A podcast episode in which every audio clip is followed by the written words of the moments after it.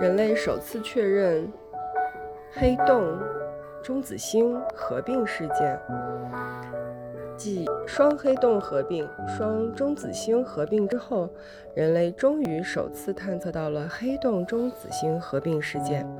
人类具有引力波探测能力不不过六年时间，而它给人类带来的科学成果已经远远超出了我们的想象。六月二十九日，在一篇发表在《天体物理学杂志快报》的论文中，来自美国、欧洲和日本的科学家们公布了他们的合作成果。在第三轮运行中，天文学家接连发现了两例来自黑洞中子星合并的引力波事件：GW 二零。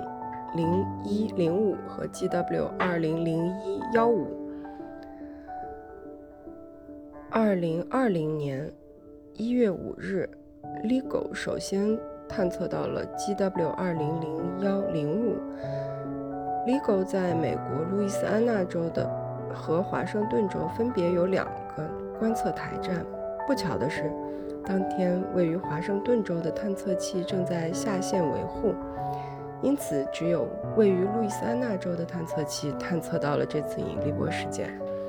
此外，Vigoro 探测器虽然也在观测，但是此次引力波事件对 Vigoro 探测器来说太弱，难以从噪声中分离出来。对来自单个 LIGO 探测器的数据展开分析后，研究团队确认。这一引力波信号是由一个八点九倍太阳质量的黑洞和一个一点九倍太阳质量的天体合并产生的。